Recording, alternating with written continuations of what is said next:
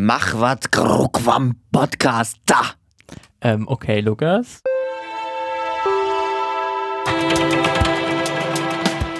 Das war Klingonisch. Martin. Herzlich willkommen bei der Sendung mit der Maus. Tatsächlich gab es bei der Sendung mit der Maus mal einen klingonischen ähm, äh, Intro, ein klingonisches Intro als Alexander Gerst, also in der Folge, um, als es um Weltraum ging. clever, clever. Aber warum hast du uns denn jetzt hm. etwas auf äh, Klingonisch erzählt? Erstmal sage ich, was ich gesagt habe. Ich hätte nämlich gesagt, lass uns einen Podcast aufnehmen. Hm. Also, ich weiß nicht, Aber ob man Podcast, das das gab es nicht auf Das gab es nicht, deswegen das dieses Podcast da drin, genau. Ähm, ja, warum? Weil unser Thema heute erfundene Sprachen sind. Und zwar Sprachen, die vor allem für Filme erfunden worden sind. Fantasy-Sprachen, könnte man sagen, ne? Ja, oder konstruierte Sprachen. Konstruierte Sprachen. In, in, dem Sinne. Filme stellen ja immer eine gewisse Form der Realität dar. Manchmal entspricht die mehr unserer und manchmal ist sie aber auch fantastisch und zeigen ganz äh, entfernte Welten, egal ob jetzt äh, Fantasy-Welten oder Science-Fiction-Welten, ähm, wo dann halt auch manchmal Figuren vorkommen, die gar nicht äh, unsere menschliche Sprache sprechen oder Englisch sprechen in den meisten Fällen, sondern wirklich eine Aliensprache, sich in einer Aliensprache unterhalten. Und dann ist äh, Hollywood ähm, ähm, meistens sind es dies ja natürlich, die dann das, das Kohle haben, um sich eine Sprache auszudenken, äh, die sich dann hinsetzen und eine eigene Sprache entwickeln. Ja, wir, bevor wir anfangen damit, ähm, dann wollen wir vielleicht noch ganz kurz was dazu sagen, wie das jetzt hier weitergeht, denn wir haben ein bisschen was am Format geändert. Ne? Wir haben uns entschieden, das Filmmagazin ein kleines bisschen zu verändern. Wir werden jetzt uns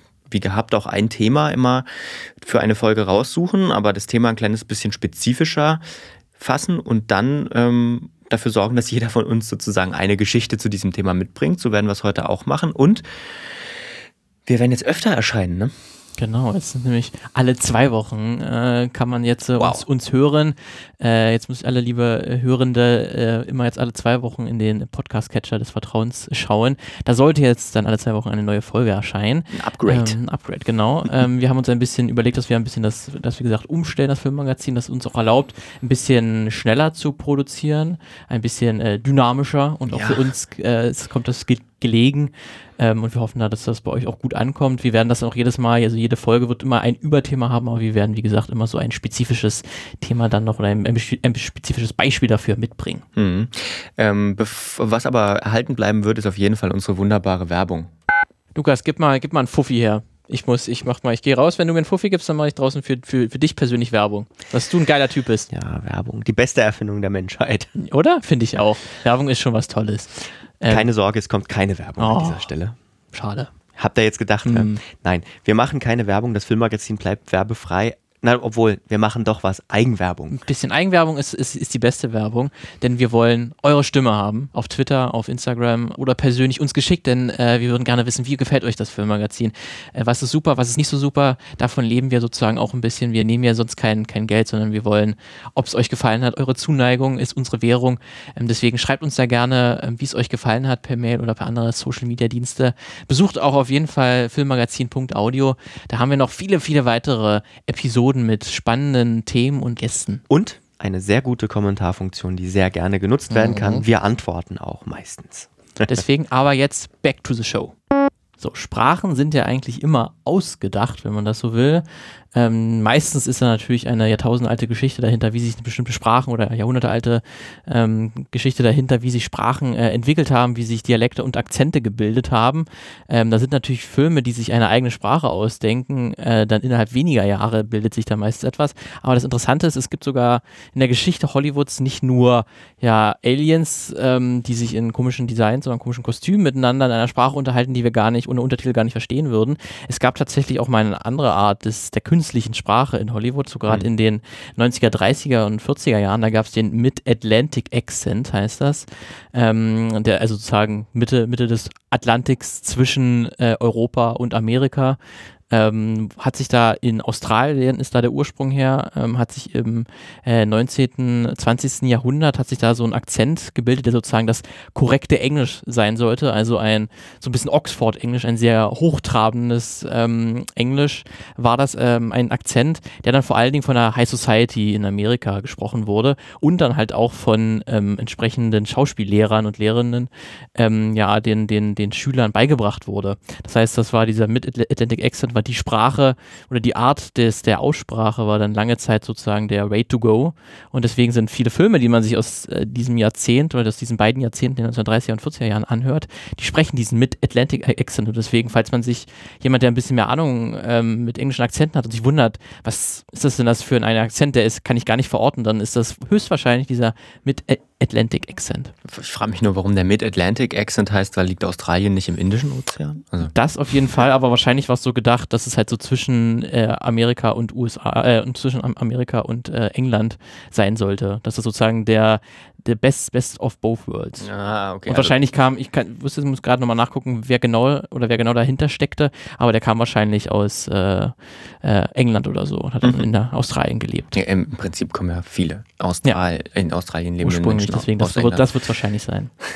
genau, aber wir wollen uns ja hauptsächlich jetzt mit ähm, Fantasy-Sprachen ja unterhalten, wirklich komplett ausgedachten äh, Begriffen und dann fange ich jetzt mal an mit meinem Beispiel, Lukas, was ich dir gerne erzählen wollte, nämlich ich möchte dir von Paul Frommer erzählen. Mhm.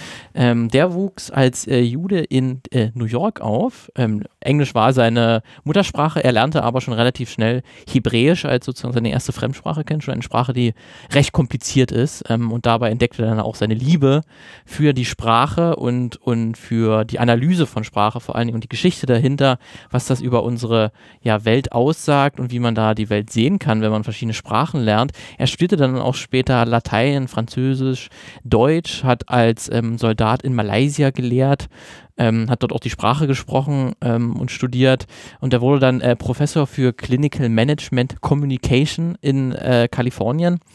Ähm, also eigentlich Management-Kommunikation, also eher was ähm, geschäftsmäßig Trockenes. Ähm, hat aber immer sozusagen diese Liebe für alle Sprachen auf der Welt immer in sich gehabt. Und irgendwann dann, Anfang der 2000er, 2005 um genau zu sein, ähm, leitet Ihnen ein Unikollege eine Mail weiter, dass nämlich Hollywood einen Sprachschöpfer sucht. Mhm. Und das war nicht irgendjemand, hat da ähm, einen Sprachschöpfer gesucht, sondern Lightstorm Entertainment. Das ist die Firma von James Cameron, der gerade schon ähm, an seinem neuesten Riesenprojekt sitzt, das auch noch viele Jahre in der Mache sein wird, nämlich Avatar also das Riesenprojekt schlechthin. Das. Riesenprojekt schlechthin, was jetzt auch schon die Fortsetzungen sich auch schon seit elf Jahren in der Mache befinden. Ähm, der braucht immer ziemlich, ziemlich lange für seine Filme in den meisten Fällen. So auch damals. Ähm, und Cameron möchte gerne eine komplizierte, aber auch schöne Sprache für sein Alien-Volk. Das, wie gesagt, ja ein Avatar. Ihr habt, kennt den Film wahrscheinlich, aber falls er euch ähm, entfleucht ist, um was es da ging, da geht es ja um Jack Sully, oder um Jack heißt es auf jeden Fall, ähm, der ja auf einem fremden Planeten Pandora ähm, als Soldat äh, ja stationiert ist. Ähm, und dort geht es dann darum, dass, die, dass die Menschen den Planeten ausbeuten und dort halt auch die, das einheimische Volk, die Navi, ähm, ja, vertreiben wollen, um an, eine, an ein mächtiges Metall zu kommen. So. Und diese Navi, dieses äh, Urvolk, das spricht natürlich eine ganz eigene Sprache. Und dafür wollte James Cameron auch, wie gesagt, einen Sprachschöpfer haben, der sich damit auskennt oder mit Sprachen auskennt, damit er ihm eine Sprache ähm, ja, konzipiert. So, und die Entwicklung, ähm, und die haben sich dann getroffen und es kam dann relativ schnell dann dazu, dass sie sich gut verstanden haben und dass dann äh, Paul Frommer den Job bekommen hat. Und die Entwicklung dieser Sprache, die, ähm, also das Grundgerüst wirklich, ähm, also wirklich, wie sich die ersten Laute, Vokale und Konsonanten angehört äh, haben und angehören sollen, das dauerte so vier Monate. Dann hatte er dieses ganz, ganz grobe Gerüst, wie sie erstmal diese, wie sich verschiedene Laute anhören sollen. Ähm, da kam dann, und nach, nach diesem Prozess kam dann die Morphologie, heißt das. Das ist sozusagen die äh, Struktur und Aufbau des Wortes.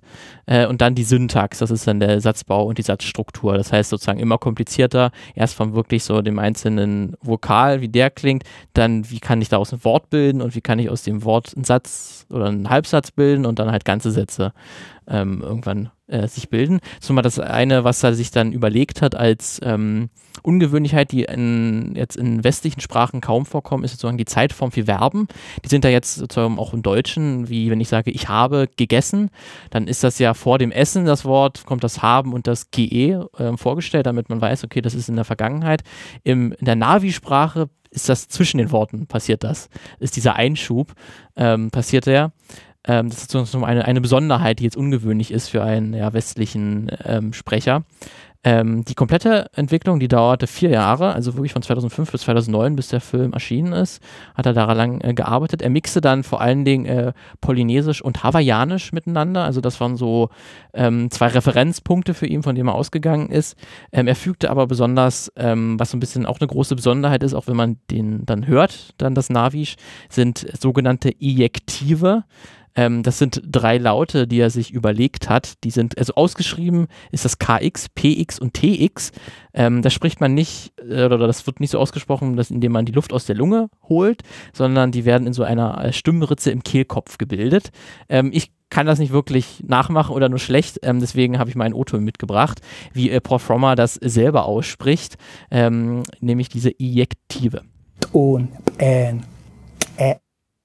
Ja, also das sind wirklich, die so rausgeschossen kommen, kann man sagen. Ähm, könnt ihr auch kurz nochmal hören? Hm. Ton, N, Ä. Ja, und das ist dann wirklich was, äh, auch sagt, was für, für, für Schauspieler war, die das dann auch lernen mussten. Ich wollte gerade sagen, da muss man Ähm, üben. Da muss man, muss, muss, musste man viel üben, damit man das kann, weil das ja ähm, auch für westliche, vor allem das war ja dann alles äh, Amerikaner größtenteils und, und Briten, die da im Film mitgespielt haben, wie jetzt äh, Sigourney Weaver zum Beispiel. Ähm, das ist dann sozusagen einer dieser Punkte war, wo man, wo man ein bisschen länger gebraucht hat, ehe man diese, dieses, diesen Ton, diesen Ton dann so rausschießen kann, wirklich aus dem, aus dem Kopf oder aus der, aus der Stimmritze im, im, im Kehlkopf. Ähm, er hat, er sagt aber auch während der Entwicklung bei Interviews, dass er versucht hat, nicht so viele Sprachen miteinander zu mixen, die halt schon existieren, weil sonst verliert das seinen Charakter. Ähm, der, also er hat es ein bisschen verglichen wie, wie im Kochen. Man sollte nur halt nicht alle Zutaten, die man im Haus hat, reinmixen, sondern sehr ausgewählt vorgehen. Hm. Ähm, und er schaute sich auch keine anderen Fantasy-Sprachen an, also wie jetzt Klingonisch, um sich da nicht zu sehr inspirieren zu lassen, damit das eine Kopie wird. Ähm, was natürlich dann immer die Gefahr ist, dass dann auch so passiv passiert, dass man sich auf einmal dann Dinge übernimmt. Ähm, es war dann aber auch nicht so, dass er das jetzt hauptberuflich gemacht hat. Er hat das ein bisschen nebenbei neben seiner Professorentätigkeit äh, gemacht. Und jedes Mal, wenn James Cameron mit einem mit neuen Drehbuchentwurf gekommen ist und er wusste, okay, ich muss jetzt ähm, diese halbe Seite übersetzen in, in Navisch, dann hat er dann geguckt, okay, welche Wörter habe ich schon und welche Wörter habe ich noch nicht. Jetzt muss ich mir dazu jetzt neue Worte ausdenken. Ähm, das war jetzt nicht immer auch dieser Prozess dieser Wortneuschöpfung, der war nicht immer ganz wissenschaftlich. Das lässt sich sehr gut am Beispiel äh, für, für glücklich, heißt nämlich in der Navi-Sprache Nitram. Und ähm, Nitram ist Martin rückwärts Ne. und Martin heißt sein Bruder. Äh, Da gibt es übrigens auch dann bei Klingonisch eine schöne Anekdote, erzähle ich dann auch. Sehr gut, ja. Das sieht nämlich auch, dass, dass da auch Professoren, die da mega im Thema drin sind, die sich da auch eine ganz komplizierte Grammatik ausdenken, damit das möglichst alienmäßig klingt, damit man sich wirklich da entführen lässt in eine Welt, die man so nicht kennt. Dann muss man aber manchmal dann doch solche Kniffe nehmen, weil einem doch nicht alles einfällt. Ähm, dann ist es halt auch mal, mal etwas einfacher. Ähm, er hat dann auch mehrere, für dann, als dann die Sprache halbwegs gut stand, auch mehrere äh, Beispieltexte ähm, eingesprochen und die bekamen dann die äh, Schauspieler und Schauspielerinnen dann zum, zum Lesen und Üben und mit denen hat er dann halt das gemeinsam immer weiter verbessert. Ähm, und den halt auch immer dann korrigiert, auch während des Filmdrehs. Das war auch manchmal ein bisschen schwierig, weil dann halt die Schauspielerinnen und Schauspieler nicht wirklich manchmal auch Bock drauf hatten, weil sie sich eigentlich schon so in dem Drehprozess befanden und dann, dann kommt da noch ein Sprachwissenschaftler und sagt, du hast ja aber gerade das Wort ein bisschen falsch ausgesprochen. Das spricht man, das, spricht man nicht A aus, sondern Ä. Ähm, du musst leider alles nochmal machen, ist natürlich auch nicht so einfach.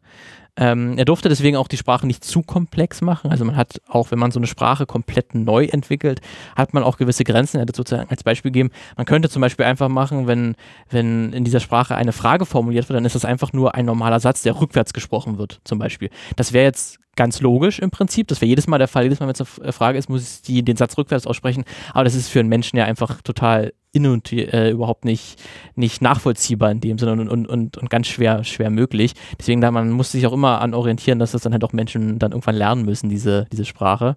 Ähm, und die fertige Navi-Sprache, ähm, auch mal ein kurzes Tonbeispiel, die klingt dann so im Film. Maite.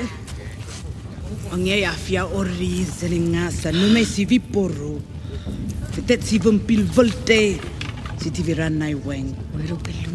Golpo leo fort. Ja, hast verstanden, Lukas, ne? Ja, na klar.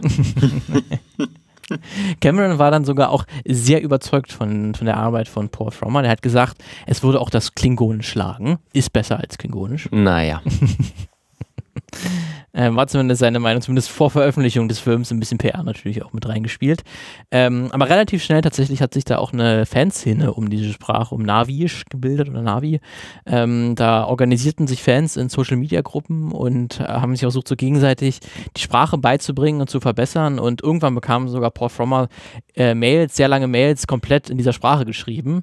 Ähm, da gibt es wirklich dann einige ähm, ja, in, Enthusiasten, die da sehr dahinter sind und das dann den, den, den Leuten beibringen und, und da voll dahinter sind und auf einmal auch so Fans von dem Film sind, dass sie halt auch die Sprache lernen wollen. Und ähm, danach Veröffentlichung des Films blieb diese Community auch ganz gut erhalten, ähm, die halt auch dann zusammen mit Paul Frommer diese Sprache immer weiter ausbaut. Also so anfänglich hatte die Sprache so 300 Wörter, jetzt ist man bei über 2400 angekommen und das wächst und wächst. Ähm, und Paul Frommer hat auch in einem kürzlichen Interview erzählt, dass es ungefähr 50 Leute gibt, ähm, die er jetzt kennt, also wahrscheinlich alle, die Navisch wirklich fast fließend sprechen und sich damit wirklich unterhalten können. Also die können wirklich, äh, wenn die sich in einem, in einem Café treffen oder in der Kneipe, dann können die sich wirklich nur auf Navisch unterhalten. Und teilweise gibt es halt Leute, die wirklich schon besser die Sprache beherrschen als er selbst ähm, was sehr krass ist. Und es gab halt auch schon ein Ehepaar, das sich quasi über diese Community kennengelernt hat und durch ihre äh, Fansein für Avatar und dann halt auch besonders für das Interesse an der Sprache. Das deckt sich ganz, also da deckt sich ganz viel tatsächlich mit dem, was beim Klingonischen auch läuft. Wirklich, sogar die Ja. Zahlen sind relativ gleich. Also man geht auch von 40 bis 50 40, Sprechenden aus, ja. Ja, aber es ist krass, ne? Also wenn du überlegst, der Film, äh, der an sich vom Einspielergebnis her lange Zeit der erfolgreichste gewesen, jetzt auf Platz zwei. Ähm, also wahnsinnig viele Leute haben den gesehen, ähm, aber dann trotzdem 50 Leute, die dann das sich so reinfuchsen, dass sie es quasi ne? fließen können. Äh, es ist echt faszinierend, ja. Navi, Navi. was, hast du ein paar Worte gelernt? Nicht, also ich hatte dieses eine für, für, für Dummkopf. Das wurde auch irgendwie inner, innerhalb der Crew ähm, konnte man das, das müsste ich gerade mal raus, aber das war, das war halt auch einer dieser, dieser Ejektive, ja. ähm, die ich ein bisschen schwer tat, aber das konnte so richtig rausbrüllen, deswegen war das, das auch sehr gut dazu geeignet, aber das war auch innerhalb der Crew, hatte man das gerne mal dann gesagt. Ähm, aber wie hast, kannst du dich noch daran erinnern, wo du den Avatar-Film gesehen hast, ob das, ob das für dich, wo du gesagt hast, oh krass, die Sprache, also du verstehst sie natürlich nicht, Ja. aber ich, du merkst, Alter, was für ein Aufwand dahinter ja. ist. Ich glaube, das, das, das ist dann auch sowas, was unterbewusst passiert äh, bei, bei so einem Film. Aber man hat auf jeden Fall gemerkt, oder zumindest bilde ich mir ein, dass man gemerkt hat, dass es nicht einfach nur irgendwie Fantasy-mäßig was dahin ge. Weil ich glaube, ich glaube, wenn du einfach nur Fantasy-mäßig irgendwas ja, erfindest, so, ähm, was dann einfach nur auf so eine Line passt, dann ist es vielleicht auch ein bisschen schwer, so eine Emotion so richtig rüberzubringen. Also vielleicht interpretiere ich auch zu viel da rein, aber ich glaube, äh, dass man, dass man, man hört unterbewusst, spielt das, glaube ich, mit rein, dass so ein Film echt wirkt irgendwie. Oder so, Mhm. so eine Serie, je nachdem.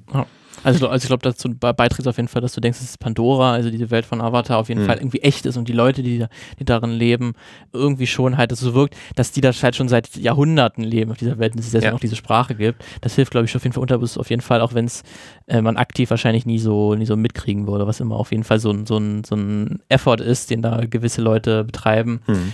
ähm, den hätte sich echt auch nur einige leisten können, wenn du halt wie James Cameron halt so viele Ja. Jahre Zeit bekommst vom, von den Geldgebern und sagst hier, wenn du zehn Jahre an dem Film arbeitest, dann dauert es halt zehn Jahre und dann Na. hat man natürlich auch die Zeit, sich eine Sprache auszudenken. Ja.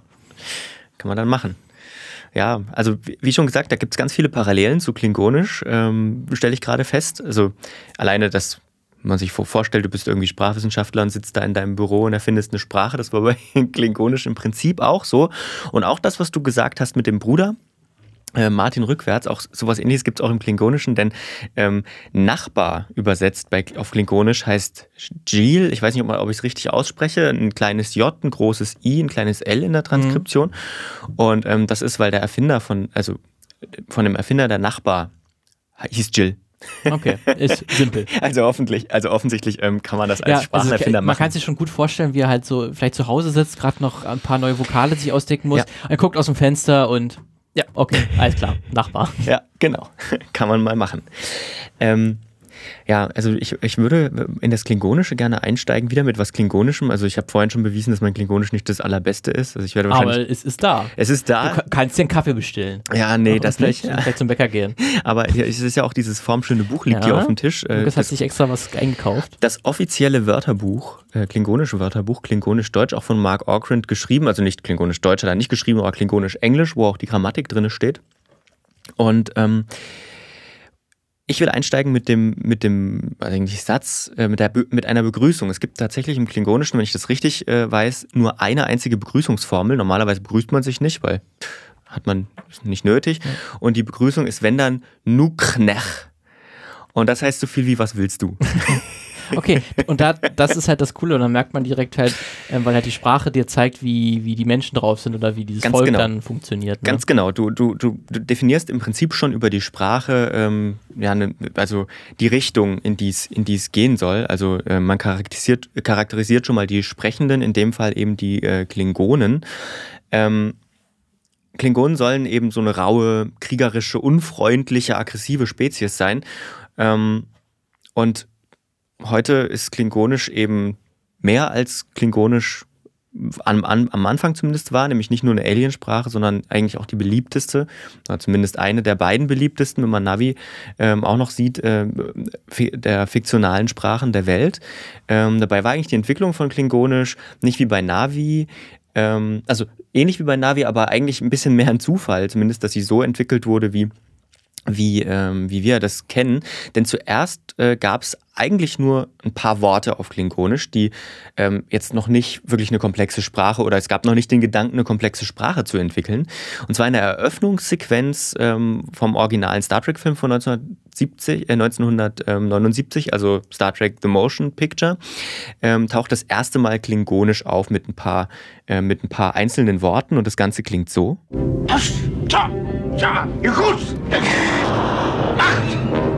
Das ist alles. Hm. Klingt mir so also, nach, als ob irgendjemand verletzt wird. Ja, ich habe so ein paar Pausen zwischendrin weggesch äh, weggeschnitten, aber im Prinzip äh, feuern, feuert ein klingonisches Kriegsschiff einfach nur ein Torpedo ab. Hm. Okay, okay. Damit also weiß man auch schon, was gemeint ist.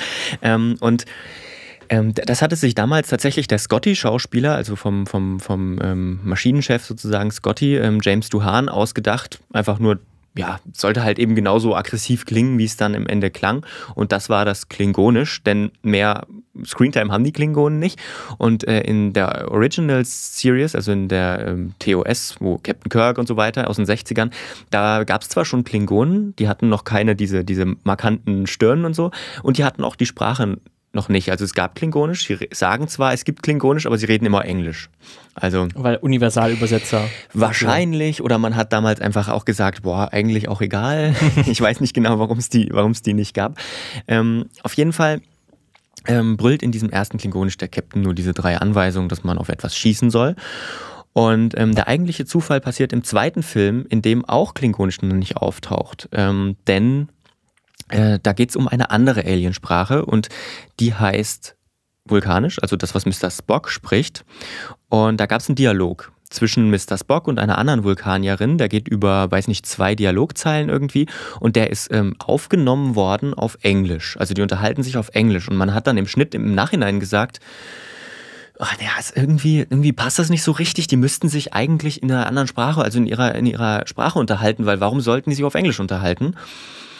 Ähm, wir wollen das aber nicht nochmal schießen oder nicht, nicht nochmal filmen, weil das wäre ein bisschen zu teuer.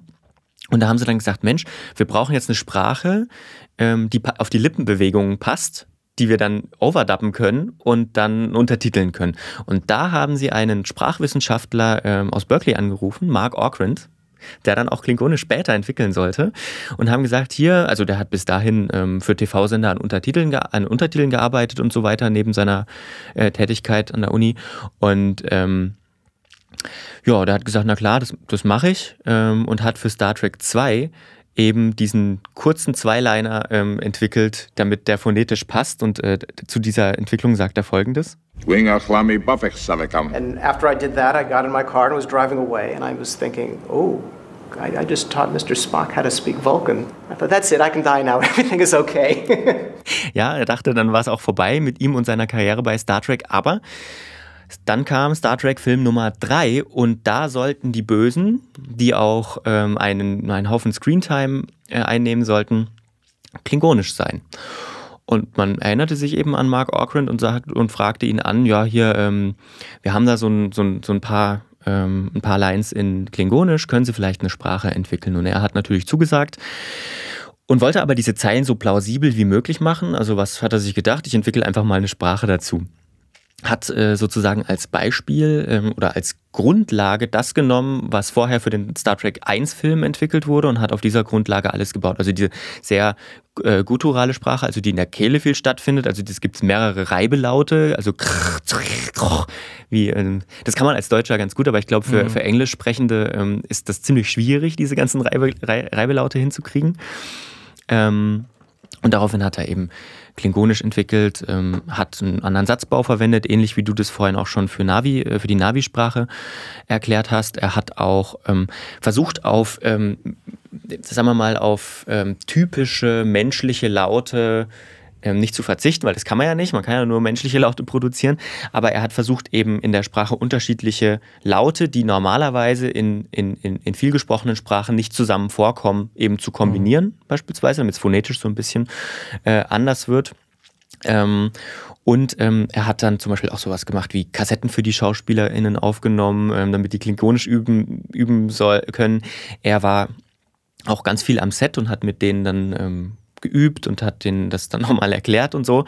Ähm, viel war aber auch dem Sprachgefühl von den SchauspielerInnen ähm, geschuldet. Also wenn zum Beispiel beim Set ein Schauspieler oder eine Schauspielerin was falsch gesprochen hat und es klang aber wie klingonisch, dann haben sie es einfach so gelassen und hat den Rest der Sprache drauf angepasst, weil er gesagt hat, Mensch, was wie klingonisch klingt, ist eben klingonisch.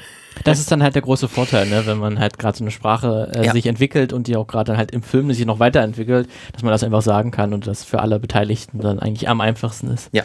Ähm, Mark Orkrand übrigens ist selbst kein guter Klingonisch-Sprecher. Also er, ja, er erklärt das so, ähm, dass er eigentlich das immer nur entwickelt, entwickelt, entwickelt hat. Also es war ein, war ein Job und hat rausgehauen, rausgehauen, rausgehauen und hat es dabei überhaupt nicht gelernt. Also er hat dann irgendwie, jetzt gibt es glaube ich über, über ich glaube, 3000 bis 4000 Wörter und die kommen eigentlich alle von ihm, soweit ich weiß.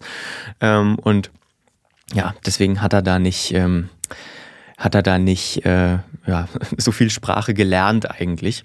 Dafür umso mehr andere Menschen mehr. Da, ähm, Klingonisch heute ähm, besteht nämlich meistens aus, sag ich mal, vielen Raumschiffbegriffen, also alles was, also alles was im Prinzip in den äh, in den Folgen gebraucht äh, wurde.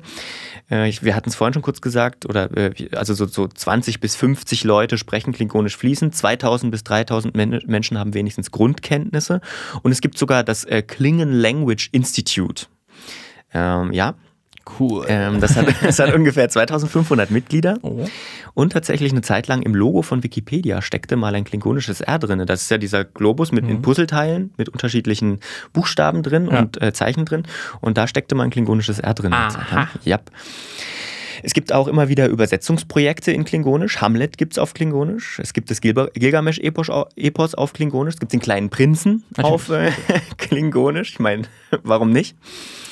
Und ähm, Mark Orkrand kreiert ab und zu, auch wenn er nicht beauftragt wird, ähm, ähm, mal ein paar Worte für das äh, Klingon Language Institute zum Beispiel, um die Fans irgendwie bei Laune zu halten.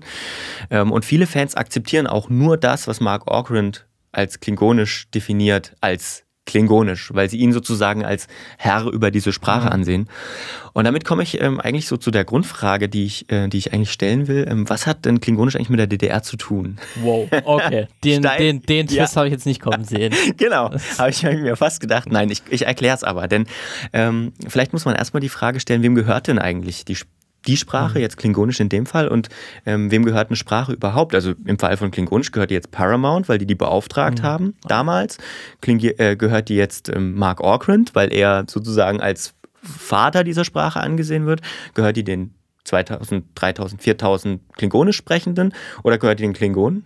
ich meine, ich weiß es nicht. Ähm, und das ist ja bei, bei, ich sag mal, natürlichen Sprachen auch der Fall. Also wem gehören die eigentlich?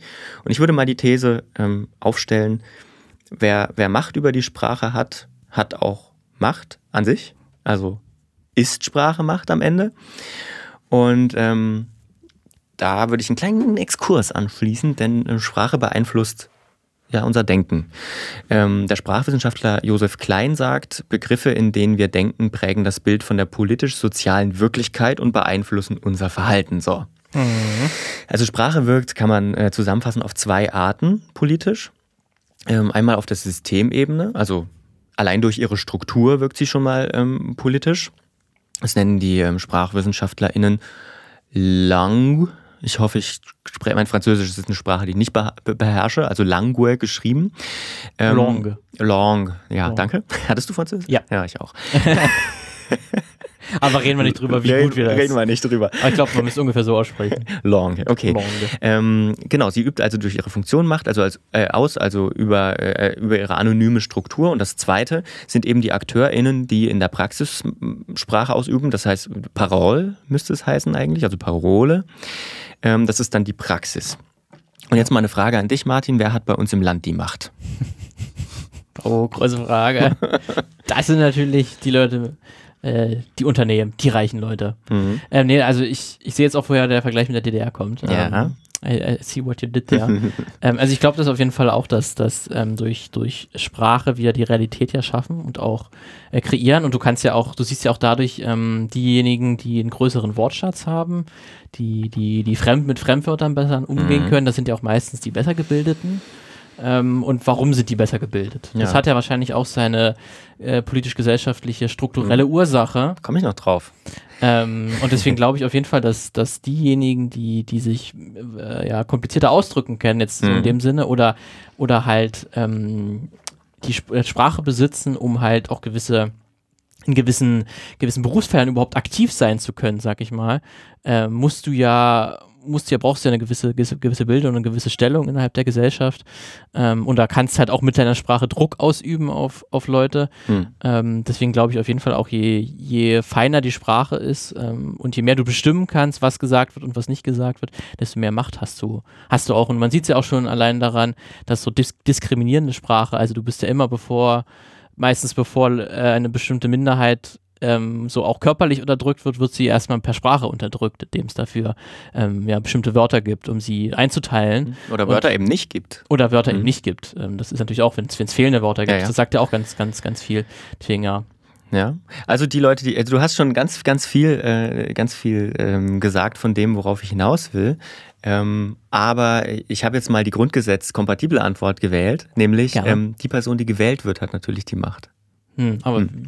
also demokratisch gewählt? Ja, genau. Ähm, demokratisch gewählt. Und deswegen ist es ähm, bei uns im Land auch so wichtig, Mehrheiten zu organisieren. Und wie macht man hm. das? Natürlich mit Sprache. Deswegen sind westliche Sprachen oder sagen wir mal Sprachen, die in unseren westlichen Demokratien gesprochen werden, hauptsächlich persuasiv, also überzeugend. Ja. Das heißt, meine Sprache hat auch jetzt gerade ähm, natürlich die Funktion, auch dich von meiner These zu überzeugen, beziehungsweise ähm, die HörerInnen von, von meiner These zu überzeugen oder von meinen Thesen. Oder dazu, zu, dafür zu überzeugen, zum Beispiel diesen Podcast weiter anzu, anzuhören. Ähm, und andere, ein anderes wichtiges Beispiel dafür, ähm, wie wichtig Sprache ist, ist zum Beispiel auch ähm, auf, auf so einer, naja, auf so einer ähm, Bedeutungsebene, nämlich ähm, wir können auch über, über einzelne Worte ganz viel Macht ausüben. Das hast du auch gerade schon angerissen. Ähm, zum Beispiel nicht nur, indem wir einzelne Bilder erzeugen im Kopf, sondern ganze Argumentationsmuster im, im, im Kopf erzeugen. Beispielsweise, ich werde jetzt ein Wort sagen und du sagst mir, was dir dazu einfällt. Ich, ich verspreche dir, es ist nicht nur ein, es ist nicht nur ein Gedanke, den du dazu hast, Flüchtlingswelle.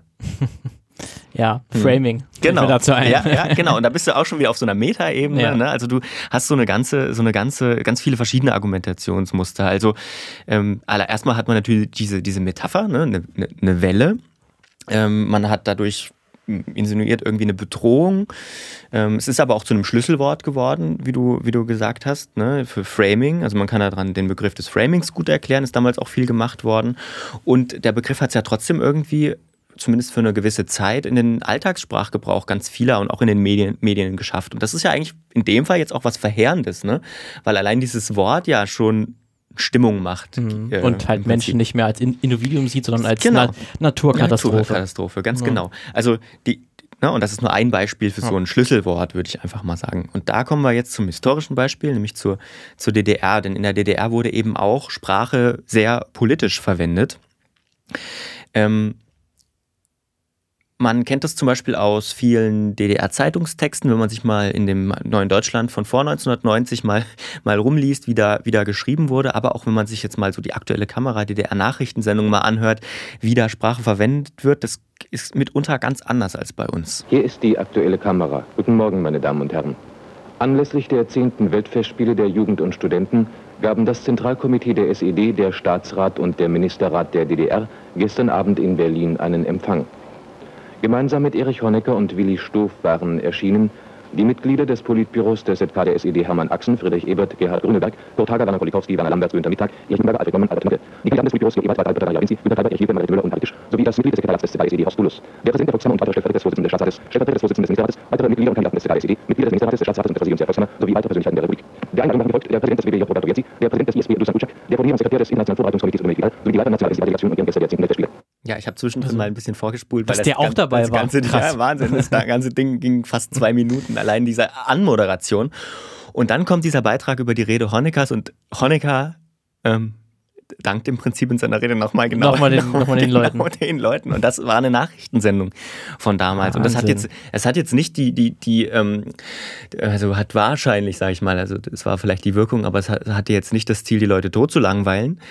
Ähm, aber es war eben eine ganz wichtige, ähm, ganz wichtig, um eben diese Art von Macht, die, oder sagen wir mal, dieses System ähm, mit aufrechtzuerhalten. Ne? Also natürlich musste jeder genannt werden. Das ist natürlich in so einer, in so einer ähm, Partei ganz wichtig. Alle Leute sind besonders wichtig.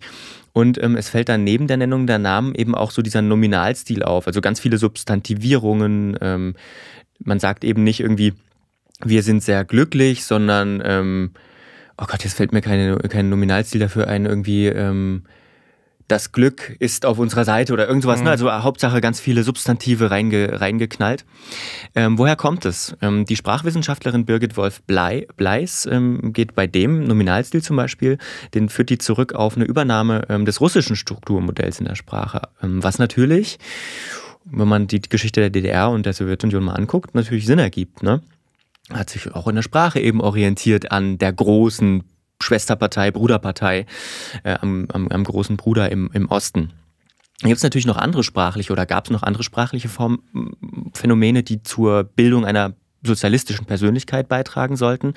Zum Beispiel Neubenennungen, die vor, vorgenommen worden sind. Man sagte dann zum Beispiel Dreiraumwohnung zu einer Wohnung, die eigentlich eine Zweieinhalbraumwohnung war. Aufgerundet, immer, immer. Ja, genau. Ähm, oder, oder man sagte eben Bürger im höheren Lebensalter für Rentner. Dann gab es auch diese Gegenbegriffe zum Westen, Polylux, gegen Overhead-Projektor, weil, ne? Kaufhalle als Supermarkt oder Werktätiger versus Arbeitnehmer, Kosmonaut, Astronaut, auch ein Beispiel. Und ähm, das ist aber nicht das Einzige. Es gab nicht nur diese staatliche Wirkung, sondern es gab auch so eine Art, naja, Gegenbewegung, Gegensprache in der Bevölkerung. Ähm, zum Beispiel wurde vom Tal der Ahnungslosen gesprochen. Niemals, äh, niemals äh, politisch irgendwie auf Würdenträgerebene, sage ich mal, sondern immer so unter vorgehaltener Hand, ne? damit das Ministerium für Staatssicherheit, und das ist schon das zweite Beispiel, die Stasi, Horch und Guck, nichts mitkriegt. Oder der antifaschistische Schutzwall wurde ganz frech einfach Mauer genannt. Ja? Sowas, mag ja. man sich mal vorstellen. Also Sprache ist dann auch immer ein bisschen Protest. Ähm, aber heute ist ja alles besser, ne? Nein.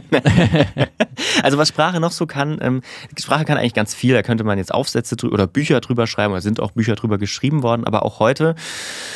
Ähm, ich, ich machen wir es mal anders. Ich, ich sag mal rein hypothetisch. Ne? Gehen wir jetzt mal davon aus, ähm, es gäbe, wie du schon vorhin angedeutet hast, so eine entscheidungsrelevante ExpertInnensprache. Rein hypothetisch. Ne?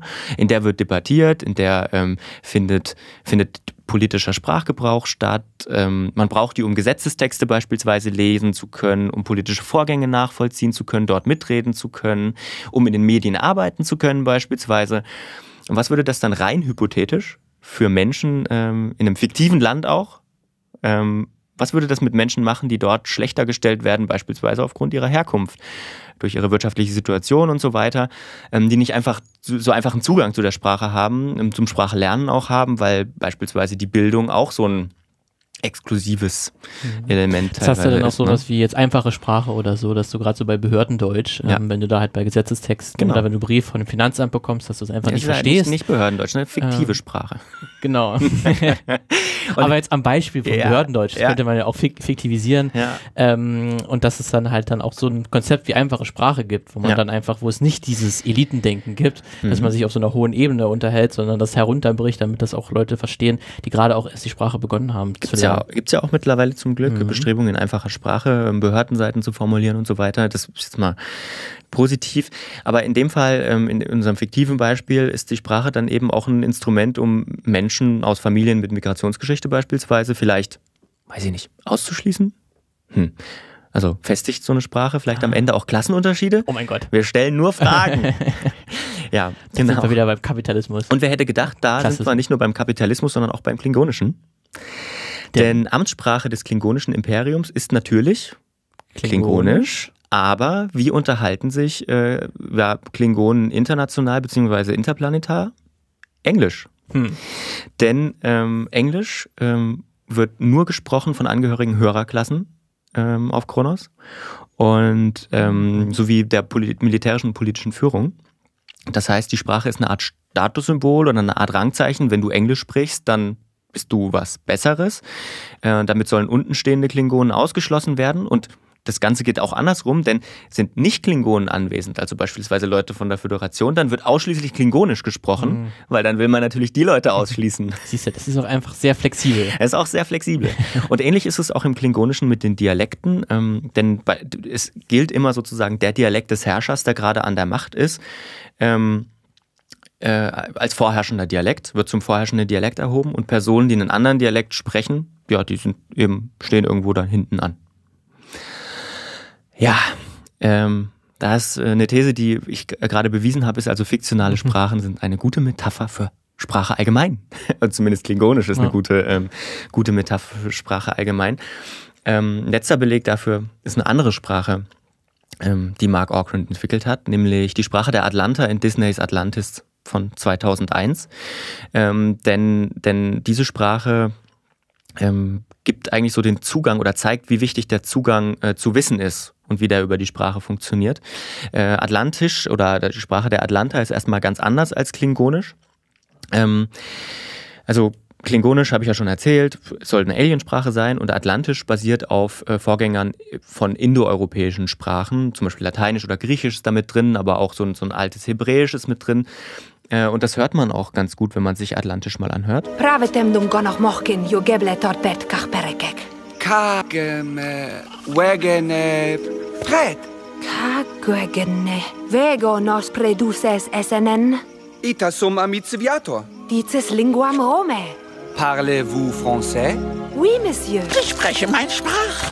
Das Geniale an diesem Beispiel finde ich, dass du quasi von diesem Atlantisch ins Lateinische, ins Französische kommst und man hat so einen smoothen Übergang. ins Deutsche das heißt, dann. Und ins Deutsche dann, durch die Synchro, genau. Ähm, man sieht also, dass ähm, so eine, so eine, so eine, eigentlich so eine Steiger- oder eine Entwicklung, ne? so eine Sprachentwicklung, das finde ich eigentlich ein- ein- eine super, super Geschichte und Mark Okrand wollte, glaube ich, auch genau, genau das. Und noch ein großer Unterschied zum Klingonischen, Mark Okrand hat dazu eine Schrift entwickelt. Im Klingonischen ist Schrift nämlich eher Setdesign und man wollte da niemandem reinkrätschen und mittlerweile hat das KLI, also das Klingon Language Institute, auch so eine Sprache, äh, Schrift versucht zu entwickeln irgendwie. Aber ähm, Atlantisch hat er eben eine entwickelt und die Atlanta, also nur ganz kurz zur Geschichte von, von diesem Atlantis-Film, also die haben ja in so einer Art so kriegerischer Hybris im Prinzip ähm, ihre Stadt im Meer versenkt und leben unter Wasser weiter, haben aber ihr kulturelles Wissen sozusagen ähm, haben keinen Zugriff mehr darauf, weil sie können ihre Sprache zwar sprechen, können auch alle anderen Sprachen irgendwie sprechen, äh, weil die Sprache ist ja sozusagen der Urgestein, so der Prä-Babel-Zustand, ähm, aber sie können sie nicht mehr lesen. Und ähm, deswegen haben sie keinen Zugriff mehr auf ihre Geschichte. Und ähm, dann kommt erst Milo mit dem Tagebuch seines Großvaters, hat er eben diese, diese Schrift gelernt und ähm, entschlüsselt dann diese Sprache und dann wird auch das Geheimnis dieser uralten Energiequelle in Atlantis ähm, ja, ja, entschlüsselt, genau. Also auch da zeigt sich, ähm, Sprache ist dann im Prinzip der Zugriff auf Wissen und Wissen ist Macht, also Sprache Macht. Also würde ich mal sagen, coole Idee, ja? kann man, da kann man vielen coolen Scheiß sozusagen Ja, machen, genau. ne? Was wie viele Storymöglichkeiten du hast. Und ich glaube, das ist auch was, was vielleicht, also was Filme schon richtig cool benutzt haben. Es gab ja auch in der Vorbereitung zu, zu diesem Filmmagazin haben wir uns ja auch ähm, 1984 Mhm. ähm, angeguckt. Also die, die Buchvorlage und Ja. dann halt auch die Verfilmung. Da gibt's ja auch diese äh, Gedankenverbrechen, Mhm. wie es heißt, und deswegen halt auch so gewisse Worte ähm, verboten sind. Also Sprache, gewisse Sprache ist verboten, Mhm. was auch einfach ein Mittel ist, um Unterdrückung zu, zu zeigen. Aber das ist wahrscheinlich auch noch was, da gibt es noch so viele Möglichkeiten, die man machen kann. Also ich finde so Star Wars ist wahrscheinlich eher so ein Negativbeispiel, wie man Aliensprache einsetzt. Mhm. Okay. Weil da gibt es ja Basic, ist Mhm. im Prinzip Englisch.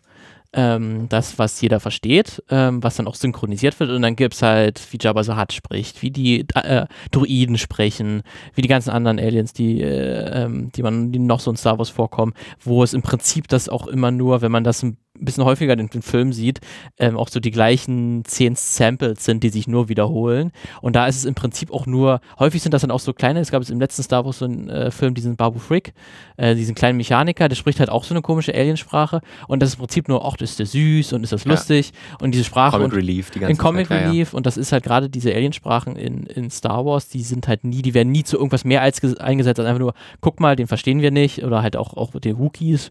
Ähm, das ist halt auch, und, und wir als Zuschauer, es wird ja auch selten untertitelt. Das heißt, wir kriegen das immer nur von anderen, anderen Charakteren gesagt und es sind eigentlich dann immer Figuren, das sind Bösewichte oder halt irgendwelche Comic Reliefs, über die man sich lustig macht. Und im Prinzip Basic, also das Englische oder dann halt das Deutsche, wenn es übersetzt ist, bleibt halt so das die Zentrale und sozusagen dieser westliche Blick, dass nun mal alles sich am Englischen orientiert und alle anderen Sprachen sind halt nur so nebenbei. Die Ja. sind jetzt auch nicht so wichtig für die Ja, Geschichte. genau. Das interessiert uns eigentlich nicht. Und da könnte halt Star Wars wesentlich mehr, also Star Wars beschäftigt sich sowieso ein bisschen zu wenig vielleicht mit sowas wie Diskriminierung vielleicht innerhalb des äh, der Boah, Föderation boah, vielleicht also, und äh, der. Galaxie. Kommt vielleicht auch, vielleicht könnte man auch mehr mitmachen. Da könnte man gerade mit der Sprache halt viel machen, dadurch, dass man so viele Alienvölker mittlerweile hat. Ähm, ist das zum Beispiel eine Sache, die da, glaube ich, noch zu wenig eingesetzt wird. Ja.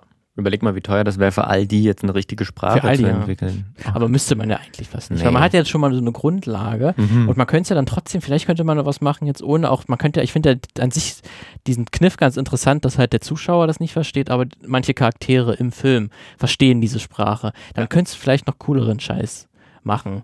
Ja. Ähm, das war also zumindest so in, Stellen halt bei dem Solo-Film, wo dann halt Han Solo zum ersten Mal auf Chewbacca trifft ähm, und die dann und er da noch nicht das Klingo, äh, das, das Wookieisch versteht und du erst so nach und nach im Film eine Verbindung spürst und dann das, wenn er ihn irgendwann dann doch versteht, dass es dann halt ein großer Moment ist, okay, jetzt sind sie auch Freunde Ja, ja, sozusagen, nicht nur, weil sie sagen, wir sind Freunde, sondern weil sie sich auch verstehen. Sie verstehen sich. Ja, Ja, ja, das ist. deswegen. hm. Ja, Sprache super. Super spannend. Hätte ich nicht gedacht, dass mein Studium nochmal zu was Nütze ist. so, also eine Filmmagazin-Folge. Siehst du, Lukas, man, man studiert nie umsonst. Naja. ja, hat viel Spaß gemacht wieder. Dies, äh, äh, wir hören uns dann in zwei Wochen wieder, würde ich sagen. Wahnsinn. Komisch, ne? Ist das nicht komisch, ja? In zwei Wochen hören wir uns wieder, dann wieder mit, ähm, mit einem Thema und zwei unterschiedlichen Geschichten dazu. Zwei unterschiedlichen Perspektiven im Idealfall. Bis dahin schaut viele Filme. Ich glaube, ähm, am Donnerstag geht, geht Kino wieder so ein bisschen los mit den ersten Hollywood-Filmen so. Okay. Ähm, aber trotzdem Abstand halten, ne? Ihr wisst. Ihr wisst Bescheid. Geht dann nicht, wenn ihr euer Klingonisch äh, üben wollt, nicht zu nah an den Gesprächspartner ran. Klingonisch ist, glaube ich, für so, für die, ähm, ähm, auch weil das halt so, so, so, so kehlenlastig ist und so, auch total schlecht, weil das Mm. verbreitet ganz viele Aerosole. Also lieber jetzt aufs Klingo Klingonisch sprechen in geschlossenen Räumen Räumen verzichten. Und Das damit, ist dann so im Kino so ein Schild. Hier Bitte bitte, nicht kein, Klingonisch bitte nicht sprechen. Klingonisch sprechen. und damit ähm, bis, bis in zwei Wochen. Macht's gut.